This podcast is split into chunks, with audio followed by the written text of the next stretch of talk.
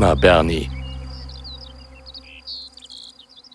Hallo und herzlich willkommen zu einer neuen Folge vom Klima Bernie. Heute geht es um die Füße, die Räder, die Öffis, die Autos und die Flugzeuge. Genau, hallo Clara. Hallo Bernie. Und wir werden über die Frage reden, wie wir eigentlich mobil sein wollen und sollten. So ist es.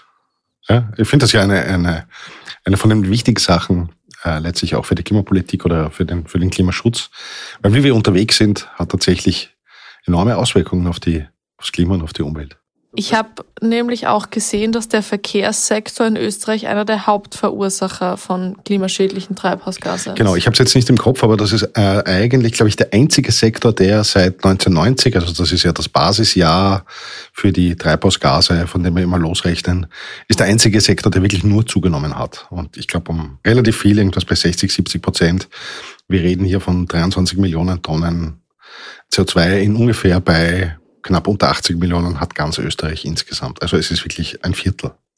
Wenn wir das Ziel von der Klimaneutralität bis 2040 erreichen wollen, muss eigentlich der Anteil von Fußverkehr, von Radverkehr, also der aktiven Mobilität und auch der öffentliche Verkehrssektor ausgebaut werden. Genau, also oder um es anders zu sagen, alles, wo derzeit fossile Brennstoffe, Treibstoffe, das sind sie in dem Fall ja verwendet, werden. die müssen weg. Also sprich Diesel, Benzin, Kerosin und Schiffsdiesel.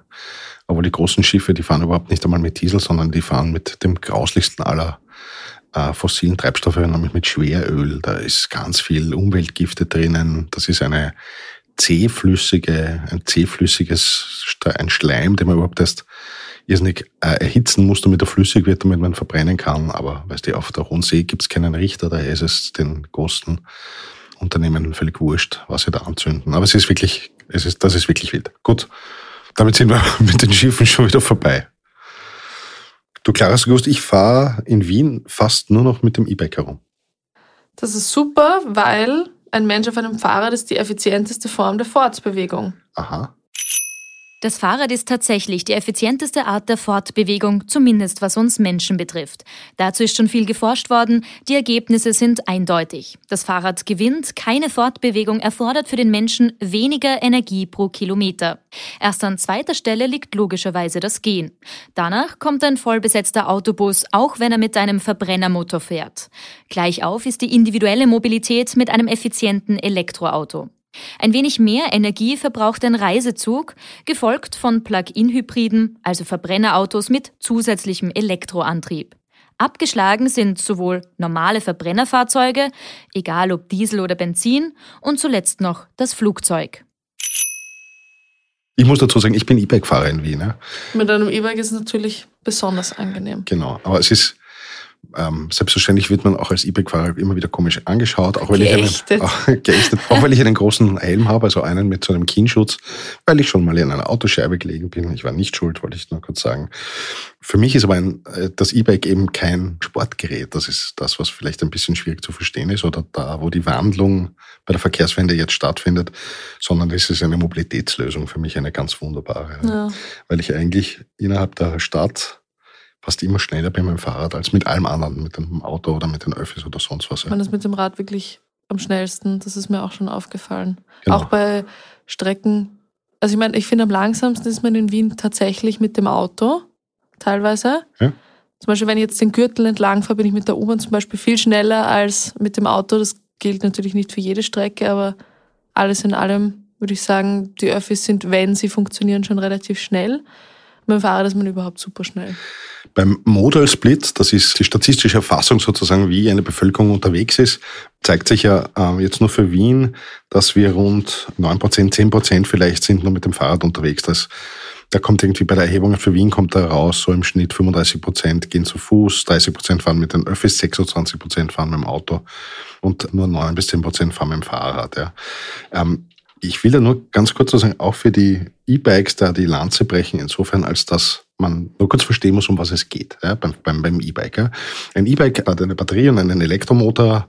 Standardmäßig ist jetzt eigentlich ein Mittelmotor, also da, wo ich trete, da wo die Kurbelwelle ist zum Treten, dort setzt der Motor auch an. Also, und äh, der Motor funktioniert nur, wenn ich trete. Das mal ganz, ganz grundsätzlich. Also es ist kein Moped. Kein mhm. Elektromoped. Ja. Die normalen E-Bikes sind limitiert auf 250 Watt. Ja. Und da das den wenigsten was sagen wird, äh, vielleicht manche kennen das schon vom von meinem Elektrokardiogramm vom EKG-Belastungstest. Da beginnt man ja irgendwie bei, glaube ich, bei 50 Watt und das wird dann immer so in 20er Schritten in die Höhe gegeben und äh, einfach geschaut, wie viel man schafft. Ein normaler Mensch schafft so so zwischen 100 bis 150 Watt, je nachdem, wie fit man ist. Ähm, gut trainierte Radfahrer schaffen bis zu 300 Watt Dauerleistung und bis zu 700 Watt Spitzenleistung. Und weil die Tour de France gerade war, die, die schaffen 600 bis 700 Watt Dauerleistung, ja, und in den Spitzensprints schaffen die 1500 Watt. Zwar eben nur für eine Minute oder so, ganz zum Schluss, ja, aber für mich wirklich unvorstellbar, ja.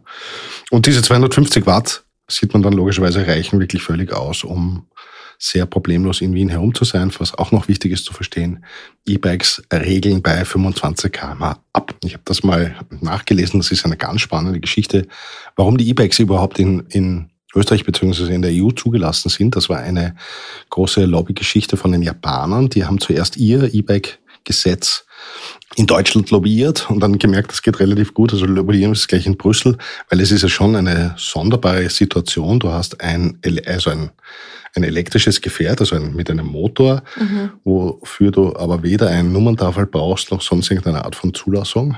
Mhm. Und dass das überhaupt möglich ist und brauchst auch keine Helmpflicht, was zwar dumm ist.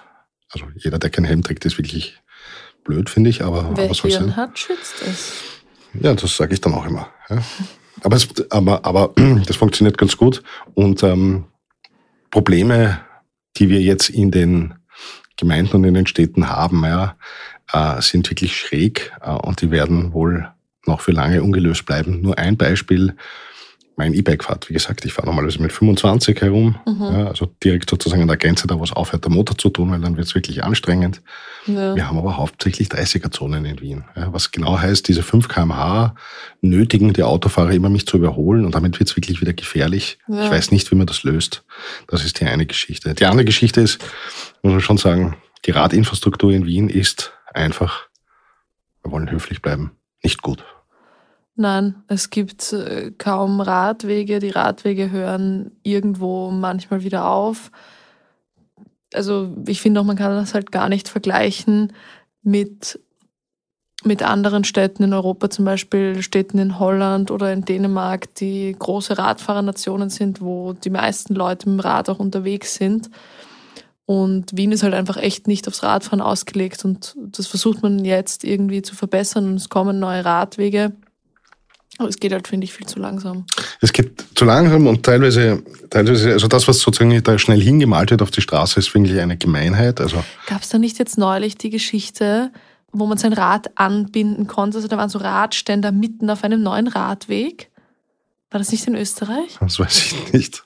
Habe ich irgendwas gehört, aber. ja, ich war selber mal in Kopenhagen, mir das anschauen wie das ist im Radverkehr.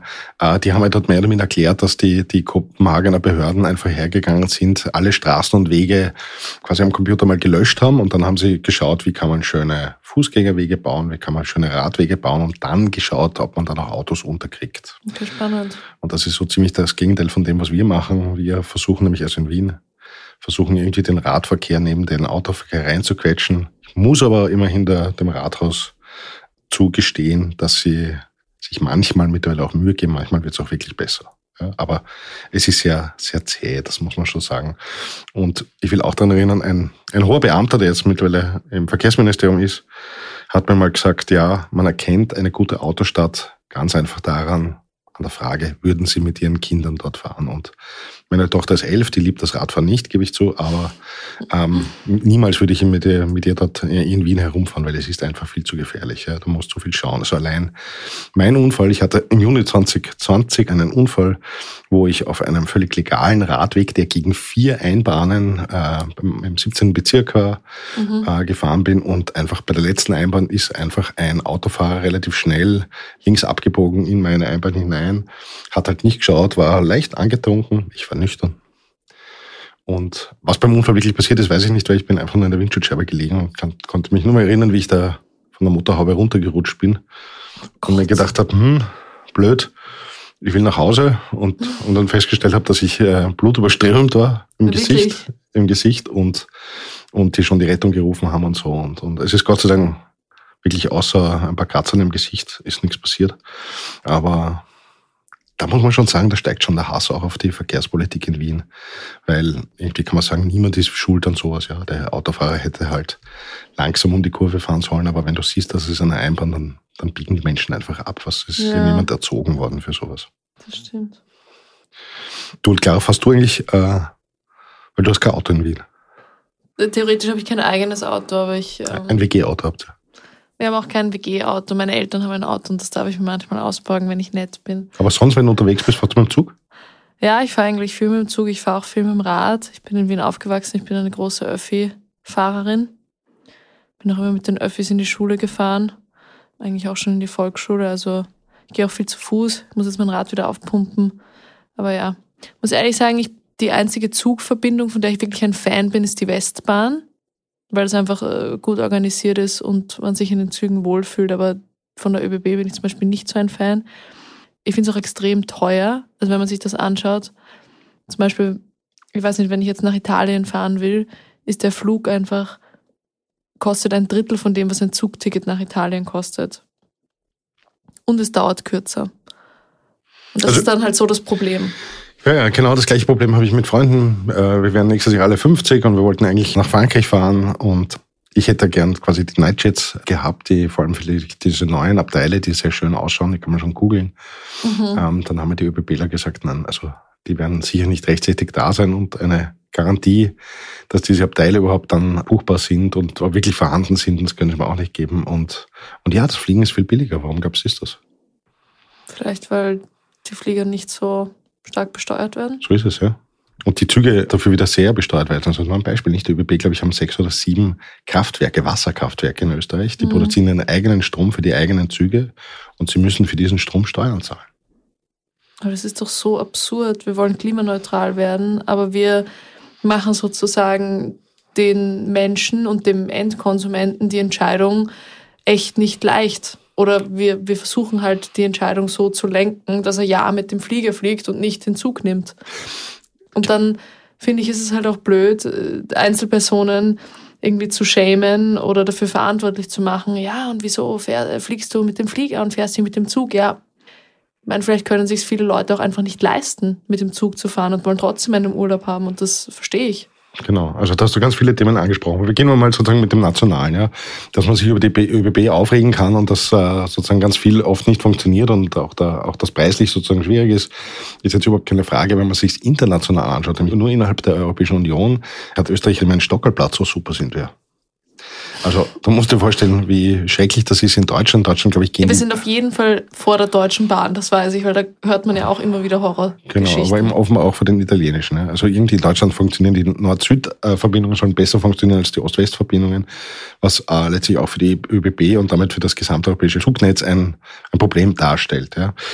Und das hat viel mit der Geschichte zu tun. Ja. Also es beginnt damit, dass wir, okay, wir haben jetzt in Europa haben wir zumindest einmal die einheitliche Zugbreiten, also wie, wie groß der Abstand zwischen den, zwischen den äh, Rädern ist. Ja. Das haben wir geschafft, aber auch nicht in Spanien. Die hatten nämlich schon vor 200 Jahren andere Größen eingebaut, damit die Franzosen nicht so schnell ihre Kriegstruppen verschieben können nach Spanien. Tatsächlich. Äh, und das Baltikum, auch im Baltikum, ist nicht quasi die europäische Normspurbreite, sondern da ist die russische Normspurbreite auch geschichtlich bedingt. Das ist mal das Erste. Das ist aber nicht das Einzige, was da nicht funktioniert, sondern die Sicherheitssysteme sind in jedem Land nach wie vor anders und die Stromabnehmersysteme sind in jedem Land anders. Das heißt, wenn ich die ÖBB bin oder die Westbahn oder irgendein mhm. Zugbetreiber und ich bestelle mir eine Lok, ja, bei einem der wenigen Anbieter, die es gibt, dann muss ich ankreuzen, kann ich drei Länder normalerweise ankreuzen, wo dieser Zug fahren soll, weil da können sie mir dann die Transformatoren einbauen, damit er den Strom abnehmen kann.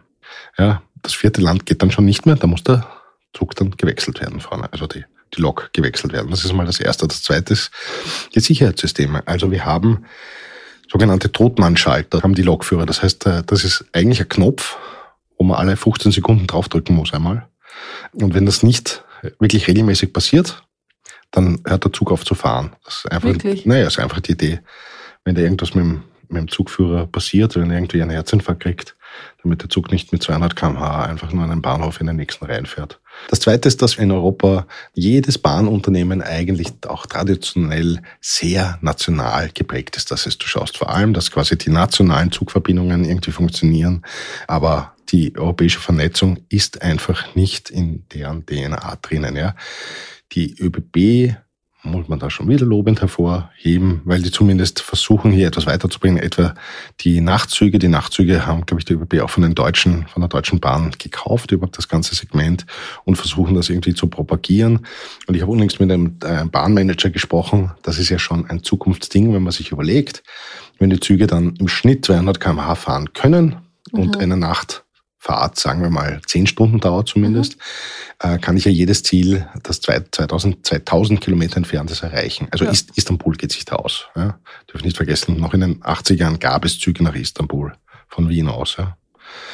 Ähm, schade, dass es das alles nicht mehr gibt. Ja. Und schade, dass der Zug alles irgendwie übernommen hat von der Geschwindigkeit. Ja. Das sind die zwei Sachen, die wahnsinnig störend sind. Ich habe das auch immer wieder ähm, versucht auf europäischer Ebene anzuschauen, auch mit dem zum Beispiel mit dem Franz Timmermans, äh, weiß ich, dass ich, den habe ich letztes Jahr, da war ich bei einer Pressekonferenz da, habe gesagt, was ist eigentlich mit dem Zug? Wann wird da einfach das besser vereinheitlicht und irgendwie europäisch umgestellt? Und er hat damals noch gesagt, ja. Und er wird den Zügen, äh, er gibt ihnen nur noch bis Ende des Jahres 2022 Zeit, der irgendwie zumindest das Ticketing äh, gesamteuropäisch zu machen. Sonst, wenn nicht, dann macht er, dann macht er sozusagen, bringt er Gesetzesvorschläge ein meiner, meines Wissens ist weder das eine noch das andere passiert bis jetzt. Aber so, so schaut's aus, ja. Also das ist wirklich eine einzige Gemeinheit, das muss man so sagen. Ja. Ticketing, also dass man auch nicht länderübergreifend Fahrkarten kaufen genau, kann. Genau, ich kann ja schon, ich kann schon von Wien nach Paris mit dem Nachzug eine Fahrkarte da beim ÖBB-Schalter kaufen, mhm. aber ich kann dann nicht von Paris nach Toulouse gleich weiter kaufen. Das geht nicht. Ja. Es gibt tatsächlich irgendeine Plattform, die betreiben Engländer. Ich glaube Trainline. Trainline, so, genau. Es gibt, da kann man das, glaube ich, schon genau, kaufen. Aber halt übers Internet. Das ist eine britische, britische Firma, die das, die das vercheckt und eigentlich sehr gut macht. Aber wie erbärmlich ist das, oder? Ich meine, hm. eine einzige britische Firma, die das macht. Und ähm, dann will ich noch kurz sprechen über das Thema Hochgeschwindigkeit. Mhm. Ähm, ich liebe ja Hochgeschwindigkeitszüge. Also ich bin vor 30 Jahren schon gefahren mit dem TGV in Frankreich und das ist wirklich eine super Geschichte. Von Wien nach Brest bin ich damals gefahren. Wie viel Kilometer pro Stunde hat der? Drauf? Der hat gehabt so irgendwie 250, 300. Ja, so irgendwie, aber das war schon ziemlich aufregend. Mittlerweile gibt es bei uns ja, zumindest bei der Westbahn, da bei Linz oder so, Wels, Linz, Wels, schaffen die Züge auch 250. Ja. Immerhin. Ja. Aber ich habe im Kurier unlängst in einem Leitartikel äh, die Frage stellen dürfen, wo ist eigentlich das europäische Hochgeschwindigkeitsnetz? Ja, dass ich mit Hochgeschwindigkeit nach, ich weiß es nicht, ne, Paris fahren kann. Wir sollten eigentlich schon lang so weit sein. Wir hätten ja auch die Mittel dazu. Genau. Die, da muss man dann immer sagen, wieder die Chinesen. Die Chinesen haben vor 20 Jahren begonnen, darüber nachzudenken, ein Hochgeschwindigkeitssystem aufzubauen. Und haben heute, glaube ich, ein Hochgeschwindigkeitssystem, das weit vor dem europäischen ist. Ja. Ja. Mit all den Problemen, die in China hat, überhaupt keine Frage. Das hatten wir ja schon mal besprochen. Aber ich habe mir das nur schnell rausgesucht, dass die in China gibt es ja auch eigene Hochgeschwindigkeitszüge, die 350 fahren im Schnitt. Die in Japan sind noch ein bisschen schneller und äh, wie gesagt, in Österreich schaffen wir Spitze 230. Kenn, kennst du Hochgeschwindigkeitszüge? Heißen die in Japan nicht, wie heißen die Shin? Der Shinkansen. Shinkansen. Ja, ich bin tatsächlich ähm, schon mal mit einem Shinkansen gefahren, das ist ganz witzig. Ähm, da sitzt man drin und man spürt das gar nicht, dass der so schnell ist. Also das ist wie du schaust aus dem Fenster, du siehst, okay, wow, der ist wahnsinnig schnell, da ist auch oben eine Anzeige, wo die äh, Kilometerzahl draufsteht. Dann geht ein Schaffner durch und wenn er am Ende des Waggons ist, dreht er sich nochmal um und verbeugt sich vor allen Gästen. Das war schon eine Erfahrung, ja, und du bist natürlich wahnsinnig schnell. Und in Japan ist natürlich das, ähm, der öffentliche Verkehrssektor auch extrem gut ausgebaut. Sie fahren auch viel mit dem Rad und die Züge dort sind extrem pünktlich. Also du kannst dich darauf verlassen, wenn dort steht, um 11.06 Uhr fährt der Zug, dann fährt der um 11.06 Uhr. Mhm. Also das habe ich mal gelesen, dass die Zugstatistik mit den Verspätungen in Japan, glaube ich, ist äh, insgesamt alle Züge irgendwie unter zwei Minuten oder so für, ja. für ein ganzes Jahr. Nein, die sind wirklich, die sind perfekt Bei organisiert. Uns gilt ein Zug, der nach 4 Minuten 25 Sekunden zu spät ist, als pünktlich. Ja. Das, das finden die Japaner, glaube ich, zum, zum Lachen. Ja. Aber es ist bei der Frage, Klima und Mobilität, denke ich, ist der Zug ein ganz, ganz wichtiges Verkehrsmittel. Und ich erlebe nicht, dass wir unser europäisches äh, Zugsystem darauf vorbereiten, ja, auf das, das, was da eigentlich kommt. Weil wir wollen ja nicht, dass die Leute einfach weiter immer mit dem Flugzeug fliegen und, und, und nicht mit dem Auto fahren, aber wir bieten ihnen ja wirklich keine Möglichkeit. Und es ist, ja, das so absurd es ist, nicht je mehr Leute in meinem Auto sitzen, desto billiger wird sozusagen die Fahrt pro Person. Gibt es auch immer die Anzeigen auf der Autobahn, jemanden mitnehmen, Sprit sparen. Genau. Und je mehr ich aber, wenn ich mit meiner Familie im Zug fahre, dann muss ich halt drei Tickets kaufen. Ja. Ja. Und ja, es gibt eh Family-Tickets, es gibt eh Vergünstigungen, es gibt das Klimaticket, das sind lauter super Sachen, überhaupt keine Frage. Aber ich muss ehrlich sagen, wie, wie, ich, ich lebe einfach an, an, an Orten, die einfach ganz schlecht öffentlich erreichbar sind, das muss ich ehrlich sagen. Ich, in Wien wohne ich ein bisschen außerhalb, also am Stadtrand, wo einfach keine Öffis sind, da muss ich einfach gute zehn Minuten gehen, um die nächste BIM zu erreichen und aber ich finde zum Beispiel auch die Gleichung mit dem Klimaticket geht nicht zwingend auf, weil die Idee ist eine gute und es ist für, ich sage jetzt mal, für uns beide wäre es leistbar, ist es leistbar. Aber für, wenn ich jetzt an Menschen denke, die sich sowieso aufgrund ihrer sozialen Stellung kein Auto leisten können, dann werden sie sich ein Klimaticket auch nicht leisten können. Also weiß nicht, also Klimaticket, das ist wirklich ein eigenes Thema, da kann man mal viel streiten. Mir hat mal ein Freund erklärt, naja, wenn man sich genau anschaut, es ist für die Pendler, die ohnehin am Zug angewiesen sind, war es natürlich super, weil es ist einfach mhm. viel billiger geworden. Ja, aber es hat klar. niemand, aber es hat kaum jemand zusätzlich animiert, äh, sich da ein Zugticket ja. zu nehmen. Ich finde grundsätzlich die Idee, dass ich dieses Ticket habe und mich wirklich jederzeit in jeden Zug setzen kann und überall hinfahren und kann. Bus. Ja. Jedes öffentliche Verkehrsmittel in Österreich, es ist schon sehr praktisch. ich habe mal gehört von jemandem, der sagt, ja, er, er liest am liebsten im Zug, Westbahnstrecke. Mhm. Und ein kurzes Buch macht er Wien-Salzburg-Wien und ein langes Buch macht er Wien-Bregenz-Wien. Er setzt sich einfach rein, um zu lesen. Ja, mit dem Klimaticket ist das ja kein Problem. Gut. Und so kommen wir zu den Autos. Peinlich, aber so ist es. Ich habe ein Dieselauto noch immer. Also wir als Familie haben ein Dieselauto. Und ähm, ich würde sehr gern das in ein Elektroauto wechseln, aber ich kann es mir wirklich nicht leisten. Das muss ich echt sagen. Also mein Auto ist ungefähr ein bisschen über 9000 Euro noch wert, habe ich jetzt mal nachgeschaut. Ähm, da kriegt man ohnehin kein Elektroauto, klar, klarerweise für den Wert, aber auch, auch sozusagen mit dem Doppelten oder naja, mit dem Dreifachen wird es sich bald ausgehen, dass irgendwie ganz okay Elektroautos irgendwie möglich wären. Ja. Wir was wäre denn das, das billigste Elektroauto, was momentan am Markt ist? Ich glaube, so das ist der, der Dacia Spring. Der kostet keine 15.000 Euro, ist aber auch keine 15.000 Euro. Also es ist immer gerade mal 15.000 Euro wert, sagen wir mal so. Ich glaube, glaub, es, ist nicht, es ist nicht so schlecht, aber beim, beim Elektroauto muss man halt auf sehr viel achten. Es geht, einerseits ist die Reichweite, die ist irgendwie das Megathema, ja, und das andere ist die Ladeleistung. Also die Reichweite ist natürlich das Megathema, weil alle sagen ja, aber äh, irgendwie der Witz am Auto ist, ich kann mich einfach reinsetzen und nach Süditalien fahren und dann mache halt fünf Tankstops dabei. Wenn ich aber so ein Auto habe, wo ich einfach drei, vier Stunden brauche, um es aufzuladen, dann ist das natürlich überhaupt nicht prickelnd, das gebe ich ja zu. Vielleicht da kurz zur Erklärung. Also wie funktioniert das eigentlich mit diesen Elektroautos? Ja? Äh, bei einem Benzinauto, bei einem Dieselauto habe ich zum Beispiel einen Tank mit 50 oder 60 Litern oder 70 Litern. Die großen SUVs haben vielleicht noch mehr. Mhm, und äh, mehr. ich weiß, dass ich, sagen wir mal, 5 Liter oder 10 Liter oder 15 Liter auf 100 Kilometer verbrauche und kann man sich relativ schnell ausrechnen, äh, wie weit ich so komme. Beim Elektroauto ist es ein bisschen komplizierter. Also die großen Elektroautos, die teuren auch, die Teslas zum Beispiel, haben ungefähr einen äh, Akku mit 100 kW, 100 Kilowatt. Und eine Reichweite von ungefähr 300, 400 Kilometern? Genau, 400, 500. Es kommt natürlich extrem darauf an, wie, wie man fährt, aber das mhm. ist es, kommt ja beim Benzin und beim Diesel letztlich auch. Also wenn ich extrem hochdurch ja. und, und auf super Pressen fahre, dann verbrauche ich ja. natürlich viel mehr, als wenn ich ganz gemütlich und langsam fahre. Ja. Aber jetzt nur zur Klärung. Also angenommen, ich habe einen 100 Kilowatt Akku. Ja. Ein Elektroauto, ein gutes verbraucht unter 20 Kilowatt pro 100 Kilometer. Das heißt, bei einem 100 kW Akku müssten sich dann 500 Kilometer ausgehen. Das ist ganz selten der Fall, weil tatsächlich von diesen 100 Kilowatt stehen mir überhaupt erst nur 90 Kilowatt zur Verfügung. Das hat vor allem mit dieser Akkutechnologie zu tun, dass man es nie total vollladen soll, man es auch nie total entladen soll. Also Wie beim Handy das ist dieses, genau wie beim Handy. Es ist dieses äh, aktive Batteriemanagement, das die Autos ja eingebaut haben. Das schaut, dass die, dass die Akkus einfach nicht kaputt gehen so schnell. Ja? Und sie tun es auch nicht übrigens. Also da gibt's ganz gute Geschichten. Ich habe mal gelesen, vor Jahren schon die Geschichte von einer Firma, die nur einen Shuttle-Service mit Tesla macht zwischen Los Angeles und Las Vegas. Also die wirklich immer nur Langstrecke fahren die ganze Zeit und, und dann Superchargen dazwischen. Und glaube ich, auch nach drei oder vier Jahren waren diese Akkus praktisch nicht kaputt. Also die waren vielleicht, haben drei, vier, fünf Prozent weniger Ladeleistung gehabt. Also das nur so nebenbei. Ja. Weil du jetzt von kaputten Akkus sprichst, muss ich da kurz einhaken. Man sagt ja auch immer, diese Akkus, die kommen aus Afrika, das sind Kinderhände. Und was passiert überhaupt mit den Akkus, wenn sie kaputt werden? Wir können das nicht entsorgen, das ist alles so problematisch. Ich will die Probleme nicht kleinreden, aber ich will sie zumindest in einem Verhältnis sehen. Ja? Weil äh, da ist immer meine Gegenfrage, weißt du, woher der, dein Diesel oder dein Benzin, den du an der Tankstelle kaufst, wo wo der eigentlich her ist? Ja?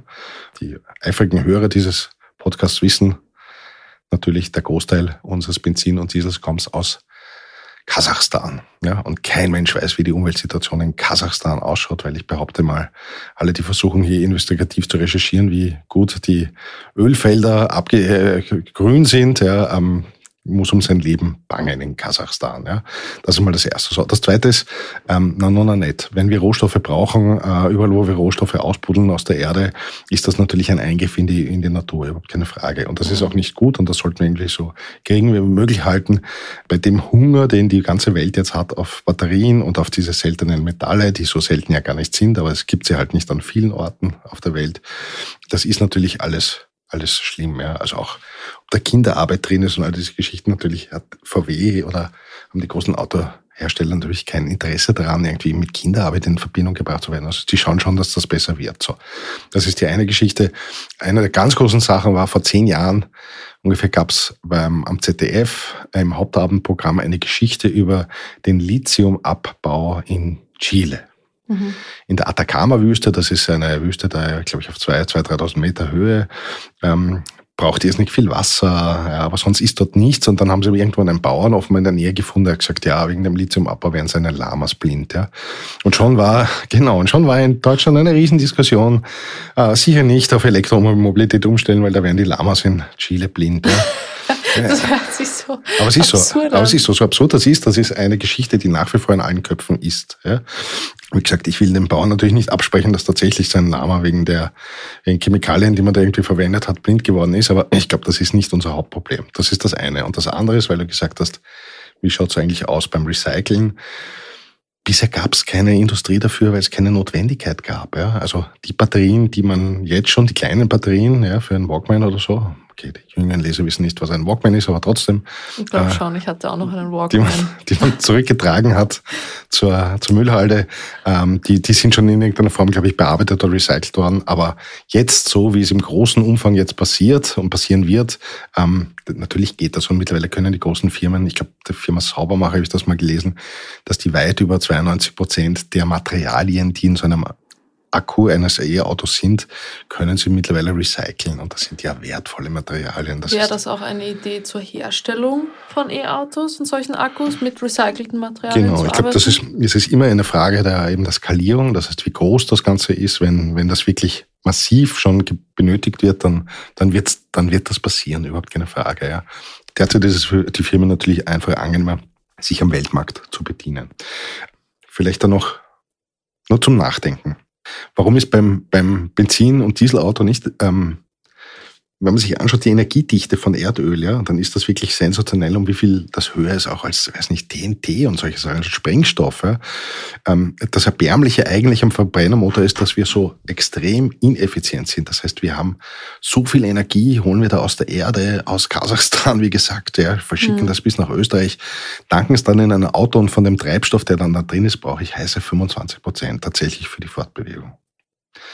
Ja, so sind wir quasi bei dem, wo wir am Anfang waren, nämlich bei der Frage, was ist die effizienteste Form? Nein, Verbrennermotor ist es ganz sicher nicht, weil ein Verbrennermotor ist eigentlich, wenn man sich es genau anschaut, wenn man eine Motorhaube aufmacht von einem klassischen Verbrennerauto, dann sieht man dort eigentlich nur technische Geräte, wie man diese Hitze aus dem Explosionsmotor bekommt.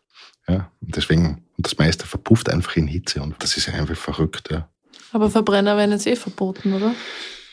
Ja, ja, also der Kanzler Karl Nehammer wird das vielleicht nicht so unterschreiben, aber der Fakt ist der, dass wir 2035 haben wir, haben wir, soweit ich weiß, schon ganz beschlossen, dass in Europa keine neuen Verbrennerautos zugelassen werden. Das heißt erstens, dass alle Verbrenner die schon vorher unterwegs sind, dürfen auch weiterfahren. Die dürfen wahrscheinlich auch nach 2040 weiterfahren. Das soll nicht das Problem sein. Tatsächlich hat man dann auf Vorschlag der deutschen Liberalen eine Ausnahme noch hineingeschrieben, nämlich auch nach 2035 dürfen Verbrennerautos zugelassen werden, wenn gesichert ist, dass die mit nachhaltig produzierten Treibstoffen betrieben werden. So, und da sind wir wieder beim Thema E-Fuels. Ja, E-Fuels heißt, ich brauche grünen Wasserstoff, das heißt Wasserstoff, der mit äh, erneuerbaren Energien, Wasserkraft, Sonnenkraft, was immer, mhm. äh, gewonnen wird. Äh, den muss ich dann chemisch zusammenpanschen in einem eigenen, sehr langwierigen Verfahren. Tatsächlich in einen flüssigen Treibstoff kann ich den umwandeln, das geht. Dazu muss ich CO2 meistens aus der Luft holen, auch sehr aufwendig. Und dann kann man so einen Treibstoff tatsächlich irgendwie machen, der auch tankbar ist. Und der Wasserstoff hat ja auch dann auch keine negative Umwelt. Genau, das wäre eben klimaneutral, vor allem wenn ich den CO2, das CO2 aus der Luft hole, wird das schon gehen. Ja. Tatsache ist, äh, es gibt sie nicht, das ist eine Laborgeschichte, teilweise also auf Laborebene sozusagen, da kann man ein paar Milliliter erzeugen bis jetzt. Ja. Ähm, man kann schon groß machen, es ist schon groß gemacht worden. Die Nazis haben ganz viel E-Fuels bauen müssen, weil die einfach keinen Zugang zu Treibstoff hatten, zu fossilen Treibstoffen. Übrigens auch Südafrika. Südafrika während der Apartheid hat auch niemand mit denen handeln wollen, haben sie auch ihren eigenen Treibstoff machen sollen. Das waren aber eben keine grünen E-Fuels, sondern das waren immer E-Fuels, die aus meistens Kohle oder Erdgas gewonnen wurden. Ja, also Wäre Altspeiseöl ein E-Fuel? Ich glaube so einfach nicht. Ich glaube, das geht schon, in Dieselautos wird das sogar gehen in irgendeiner Form. da bin ich zu wenig Techniker dafür. Ähm, Aber das hört man ja auch immer wieder, dass Leute mit Altspeiseöl fahren. Genau, ich glaube, gehen tut da einiges, ja. Aber ich glaube nicht, dass das wenn du dir vorstellst, wie viele Autos so unterwegs sind, dass das eine tatsächlich eine Option ist, wie wir als Land, mhm. wenn es nur Wien ist oder Österreich ist und schon gar nicht Europa, gegen den Rest der Welt, der irgendwie vernünftig darstellbar ist. Ja. Wo wir noch bei Fuel sind, ich habe neulich auch mal gelesen, dass wir auch Soja in unserem Tank, Tank haben. Also die Geschichte mit der Beimenge. Ja. Wir haben ja jetzt schon dieses E7, E10. Es geht einfach darum, dass die Erdölindustrie einen Ausweg irgendwie gefunden hat und gesagt, na gut, wir können ja insofern Emissionen reduzieren, indem wir Biofuels beimischen. Ja? Biofuels sind keine E-Fuels, sondern das ist meistens, ich glaube, aus Raps wird das vor allem gewonnen mhm. äh, und ein gewisser Prozentsatz beigemischt wird. Ja? Das geht, das funktioniert. Ja? Äh, ich hätte schon mitbekommen, dass sozusagen diesen Prozentsatz kann man nicht auf ewig hinauf dröseln. Also es geht nicht bis 100 Prozent, weil das diese sehr sensiblen Motoren heute gar nicht schaffen. Ja. Und dann ist aber die Frage, wer haftet, wenn ich sowas tanke in meinen niegelnagelneuen, weiß ich nicht, BMW, ähm, startet den Motor und der Motor geht kaputt. Wer haftet dann dafür? Ist das die Tankstelle? Ist das der also das ist eine, eine das sind lauter Fragen, die, die glaube ich, noch ungelöst sind. Und das andere Problem ist, ist, dass es einen sogenannten Login-Effekt geben kann dadurch. Das heißt, ein Login-Effekt heißt, ähm, ich, wenn ich mich so auf eine Technologie irgendwie fokussiere, äh, haben die anderen irgendwie gar keine Möglichkeit und dann muss ich das immer und immer weitermachen. Und wenn aber dann irgendwann eine miese Ernte ist und ich habe gar keinen Raps, den ich zugeben kann, dann mhm. muss ich wieder mehr Benzin nehmen, mehr Fossiles. Ja. Also das sind so Login-Effekte, die, die die Politik definitiv vermeiden will und deswegen ist dieses Thema kein großes. Das muss man schon ehrlich sagen. Und sonst, ja, will ich noch für die Elektroautos schon die Lanze brechen. Ja. Ich kann mich erinnern, in den, in den, wie ich klein war, gab es da so diese Superquartett. Mhm. So, ich glaube, so hat das geheißen, so Spitzen, also Quartettkarten, wo man irgendwie zum Beispiel die, die tollsten, die schnellsten Autos verglichen hat. Ja, wie viel PS haben die und wie schnell können sie von 0 auf 100 fahren. Ja. Alles, was ich jetzt lese von den neuen Elektroautos, ist zweifellos. Das sind genauso nicht bezahlbare Autos, also die zwei Millionen, drei Millionen Euro kosten, aber das haben diese großen Verbrenner, äh, diese superspitzen Pkw, äh, ja auch nicht können. Ja.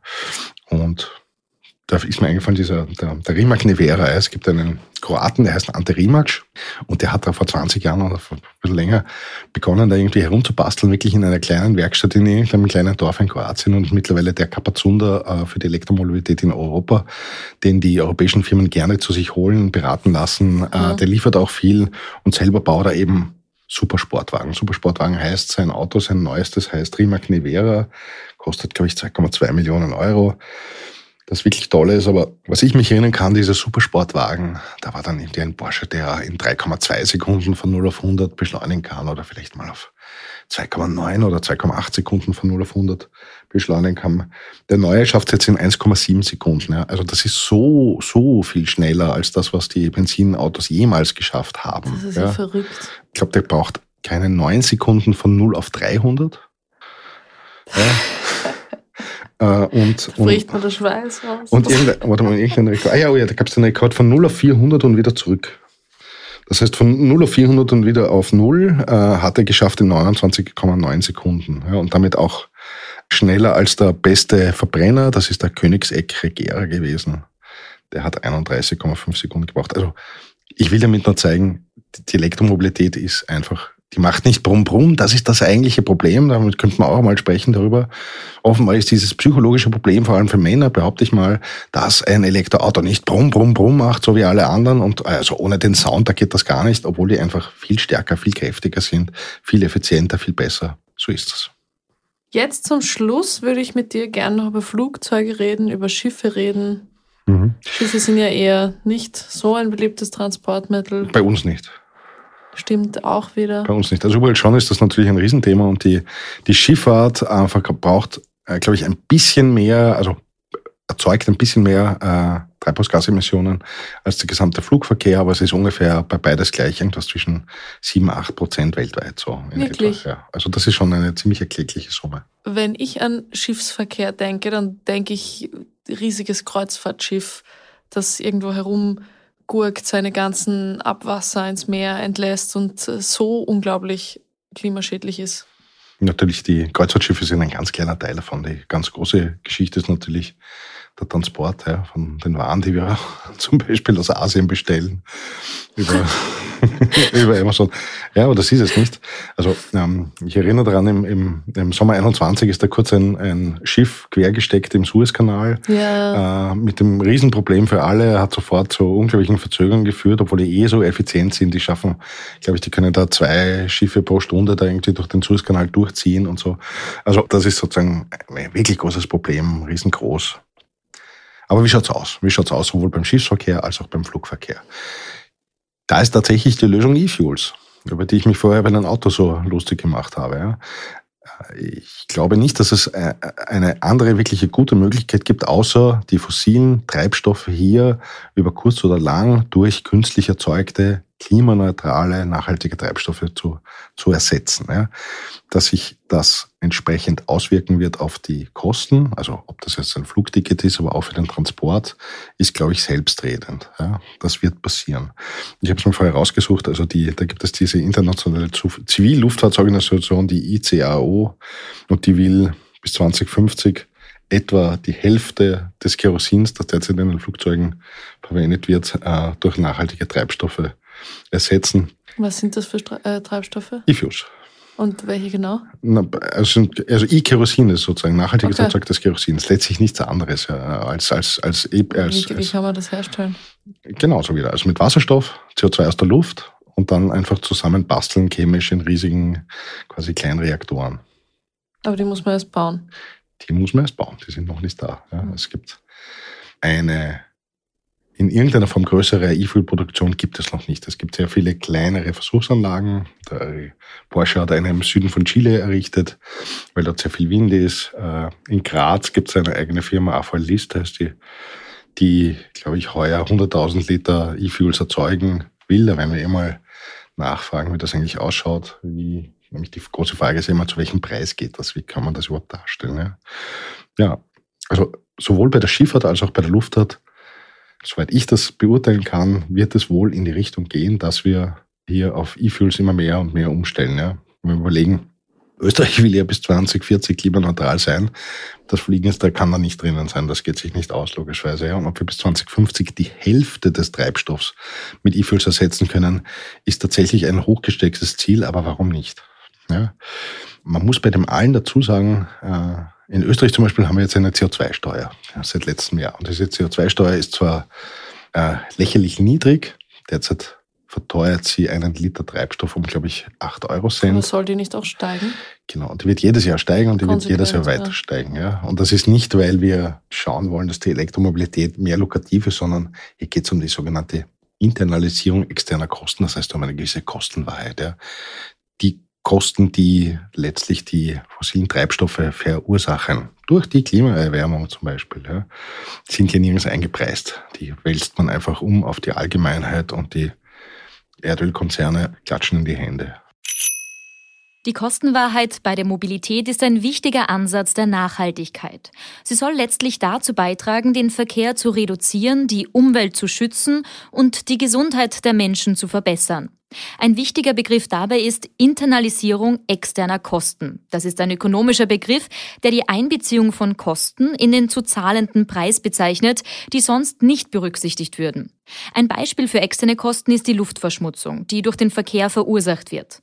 Die Kosten der Luftverschmutzung werden von den Menschen getragen, die in der Nähe der Straße leben und nicht von den Menschen, die den Verkehr verursachen. Ein Problem sind auch die fossilen Subventionen, also die staatlichen Unterstützungen. Denn der Staat unterstützt trotz aller Klimaschutzbemühungen noch immer das Verbrennen fossiler Treibstoffe, etwa durch die steuerliche Besserstellung von Dieseltreibstoff oder durch die Pendlerpauschale, bei der nicht unterschieden wird, ob man klimaneutral unterwegs ist oder nicht. Außerdem sind gewerbliche Luftfahrt, Schifffahrt und Busunternehmen vollständig von der Mineralölsteuer befreit.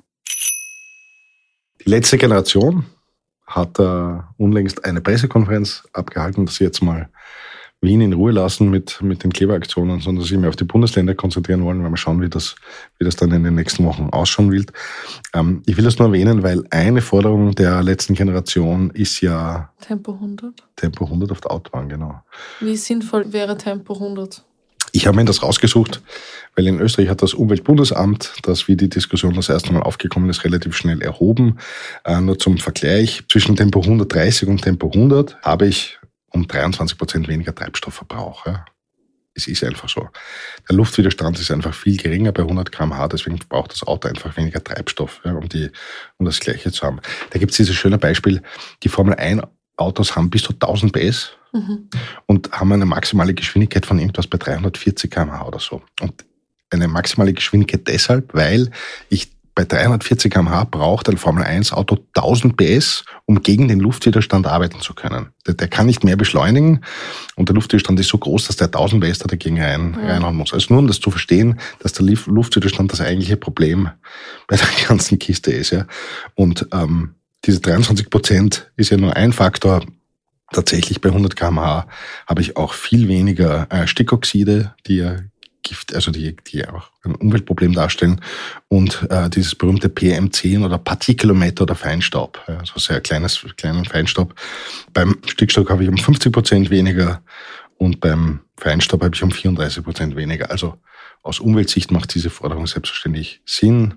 Übrigens bin ich vor kurzem auf der Südautobahn mit dem Auto gefahren und habe festgestellt, dass es südlich von Graz sind dann eh die ganze Zeit 100 und 80er Zonen.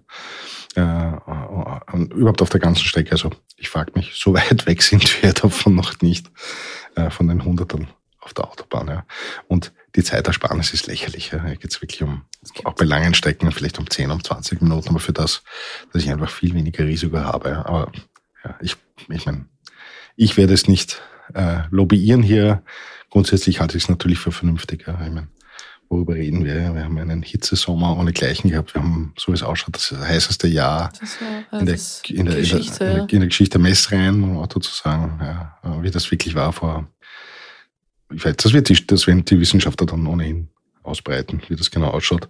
Aber natürlich ist es sinnvoll, so wenig, so wenig wie möglich hier Treibhausgase auszustoßen, ja, nach wie vor. Und mehr auf aktive Mobilität zu setzen, also zu Fuß Und mit dem Rad. So ist es. Na gut, soweit zur heutigen Sendung. Ich hoffe, es war interessant. Ähm, mir hat Spaß gemacht, liebe Clara. Mir auch, Bernie. Vielen Dank. Und danke auch dir fürs Zuhören. Das war's für heute vom Klima Bernie mit mir, Clara Sautner und Bernie Bernhard Gaul. Danke auch der klugen Stimme aus dem Off, Caroline Bartosch. Wenn euch der Podcast gefallen hat, abonniert uns auch auf Apple Podcasts oder Spotify. Vor allem aber erzählt euren Freunden von uns. Klima Bernie ist ein Podcast des Kurier, Ton und Schnitt von Dominik Kanzian, produziert von Elias Nadmesnik.